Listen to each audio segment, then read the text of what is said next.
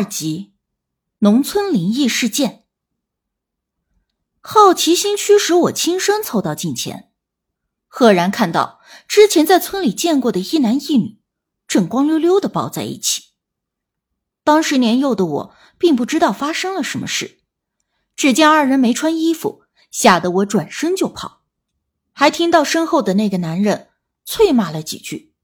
回到家，大姑就问我跑哪玩了。累得气喘吁吁的，我也没敢说看见了啥，支支吾吾的应付了几句。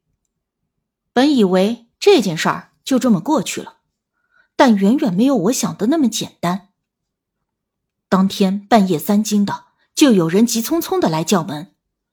大姑披了件衣服就去开门，嘴里兀自念叨着，估计呀是出事儿了。熟知的人不只是携病查事儿回来找他。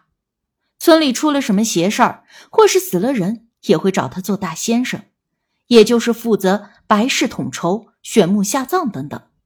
所以这半夜三更的来敲大姑家的门，必然不是什么好事。我扒在窗边朝着外面看，见来的是村长，他正一脸焦急，连说带比划。没一会儿，大姑就回屋，急急忙忙的穿好衣服，转身就要往外走。我追问发生了什么事儿，大姑就说：“大人的事儿，我小孩呀，别多问。”但刚要走，又回头告诉我是村里的两个人出了毛病。大姑一般说出了毛病，那就是中邪那一类的。我一听，直接抓着外套就下了炕，执意要跟着他去看热闹。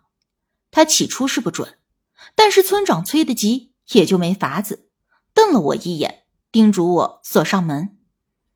我们跟着村长来到了出事地，半夜三更的，这家院子中站了十几二十号人，都在看热闹，而屋子里传出了叮铃咣当的摔打声。村长指了指屋里，说：“呀，人在里边都快弄不住了，再这样下去，那可要出人命了，让大姑赶紧给想想法子。”大姑在村中还是颇有威信的，她一到场，大家都自觉的让路。我听着屋里的打杂声，又好奇又有点害怕，跟在大姑后头往里走。村长见我一个小丫头，拽着我的胳膊就把我往外拉，让我小姑娘家家的别跟着添乱凑热闹。我不服，刚要开口反驳，就听到屋里传来了几声咚咚的闷响。村长一句不好，紧跟着大姑就走了进去。我立刻趁机也溜了进去，但是刚一进屋，就被眼前的情景惊得汗毛直竖。屋里的男人身上伤痕累累，还在用手不停的抠挠着墙壁，有好几个指甲都已经翻开，血肉模糊，且满脸的血污，目光呆滞，嘴角流着口水与血水的混合物。还在不停的用头大力的撞墙，任由村长如何使劲也拉不开他。但最令我惊讶的是，那个男人正是我下午看到的光六男。而正在我犹豫着想要离开的时候，光六男猛地转过头看向我，那目光黑漆漆的，就像两个黑洞，看得我心口骤寒。光六男停止用头撞墙。直愣愣的看着我，那目光让我觉得有一股凉气从头顶灌入身体，三九天却冷得瑟瑟发抖。村长趁机想把光六男捆住，但是刚一伸手就被他狠狠的一口咬住胳膊。外头看热闹的人连忙冲进来帮忙，但连打带拽，光六男依旧死咬着不放。村长的手臂已经鲜血淋漓，疼得哇哇大叫。这个时候，大姑突然瞪着光六男，呵斥了一声，说的什么我也没有听清，但是光六男却乖乖的松开了口，且有些畏惧的退到了墙边一角。众人称奇的同时，赶紧把村长给送了出去，谁也没有敢再上前。屋子里到处都是血污。我有点害怕的想要离开，可是又担心大姑一个人和光六男对峙会有危险，而这边刚消停没一会儿，有人就在外头喊，让大姑赶紧过去给看看，说呀，王秀芝也闹上了，而且眼看已经要不行了。我见大姑听了一动未动，刚想提醒，大姑却忽然开口：“尔等依附常人，害其性命，不惧道行折损，天雷不赦。”大姑这话音一落，光六男忽然哇一声就哭起来，那眼泪鼻涕横流的样子，像极了受了莫大冤屈的孩子，且不住的喊冤。我听着大姑说话奇怪，但随即就闻到了一股淡淡的檀香味，因为狐仙上身的时候会有一点淡淡的香味儿。我这时才明白，他是被仙家捆翘上了身，这也就明白为什么光六男忽然那么听话了。他怕的不是我大姑，而是我大姑身上的仙家。外头的人见大姑没有应声。又急急的喊着让他去救命。此时，大姑的身体突然抖了一下。一般这种情况就是仙家离了身。他拉着我就往屋外走，出了门还叮嘱着正疼得龇牙咧嘴的村长，找人把光六男用红布条捆了，送到他家里去。来找大姑那人焦急的催促着，说再不去啊，那王秀芝就真的活不成了。求着大姑快走两步。农村的土道是没有路灯的，手电筒的光亮在这无边的黑夜里显得格外的无力。我边走就边问大姑：“刚才那光六男是怎么回事？”大姑说：“他肯定是没干啥好事儿，惹了麻烦。”说话间就到了不远处的王秀芝家。刚才的事儿，我虽然心有余悸。但终究是好奇心占了上风，跟着大姑进了屋，还没进去呢，就被浓重的腥臭味熏了一个跟头，差点吐出来。我捂着口鼻往屋里一看，一个全身都光裸着、散着乱发的女人侧躺在炕上一动不动，她全身都泛着青白色，有些像电影里的死人，而且身边还有好多乌漆墨黑的粘稠液体。看着就非常的恶心。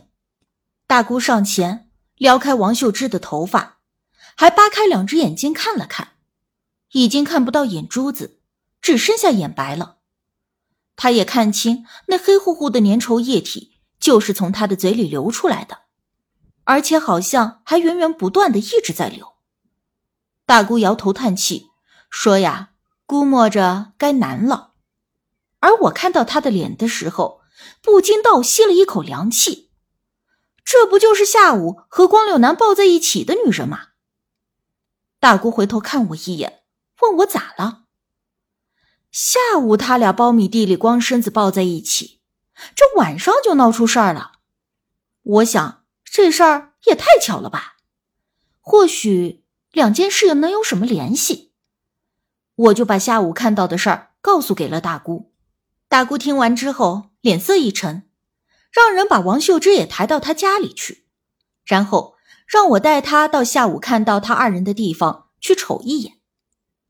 任凭我再大胆，这会儿也有些发怵，硬着头皮带大姑来到了苞米地。大姑捡了根枯树枝，打着手电筒在那扒拉，周围黑漆漆的，一个人影也没有。平时凉爽的夜风，在这会儿。也变得鬼气森森的。不一会儿，我就听见大姑啧了一声。我凑上去一看，草丛里是两条已经死掉了的蛇，大概有小孩的手腕那么粗细，长一米左右。其中一条蛇的肚子还微微的隆起。大姑直摇头，脱了外套就把蛇尸包上，又拉着我往回走。我问大姑。这蛇是不是跟那两个人有关系？大姑说，八成就是被他们给打死的，生了怨气来报复。我就奇怪了，仙家不都是帮人治病、看事儿、积累功德的吗？为啥还会报复人？大姑就说，仙家虽然有仙家的律法，但也有法外十二条，其中伤了仙家生命、害其性命。回小庙杀害子孙，都可以酌情报应，或者是给恶报；而若不知忏悔者，甚至可以夺其性命。我又问那两个人是不是会死？大姑说：“或许会，也或许不会。”回到了家里，王秀芝和那个光柳男都已经被安置在了院子里，而且里里外外还围了不少看热闹的人。光柳男还在哭哭啼啼，王秀芝依旧是一动不动，只是嘴里流出了黑乎乎的液体，滴得到处都是。大姑进了院也没有理会，直接拿了钥匙去打开那间供着仙家的屋。我凑到门口瞧见。大姑在里面上香拜跪，而且口中好像还念念有词。过了没一会儿，他就让人把光柳男弄进了屋里，然后赶走了看热闹的人，说是不能扰了仙家的清静。随后，大姑就在我耳边说了几句话，让我出去准备几样东西。我只能出了屋，把门带上，但还是忍不住好奇，顺着门缝。往里面瞅了一眼，说来也怪，刚才还在鬼哭狼嚎的光柳男，一进了屋就老实了。他眼睛咕噜噜转，总向供着仙家的大柜子瞟去，问大姑要干啥，似乎有些畏惧。大姑在炕上盘腿坐着，身体微微的前后摆动，脸色也有些阴沉的瞅着光柳男。我很好奇。不知道会发生什么事，但是大姑的交代我也不敢怠慢，只能先去准备东西。村长的手已经包扎好，还在院子里等着。见有他在，自然也就不用我去费事我走到近前，对他说道：“村长，大姑让我交代你们准备东西，要宝典、黄条、小凤凰、门帘子、元宝、海片、红粮细水。”小凤凰要一死一活，都搁在红木宝案上头。村长听着发懵，说：“这黄条、宝鼎、小凤凰、元宝这几样，他还是懂的，就是香和香炉，还有鸡跟钱。但是其他几样就不知道我说的是啥，连连追问。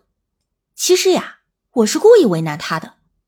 一则我还惦记着先前他把我当做小孩拉扯我胳膊的事儿，二则，我若说了大白话，他许是还把我说的话当成是小孩子胡闹。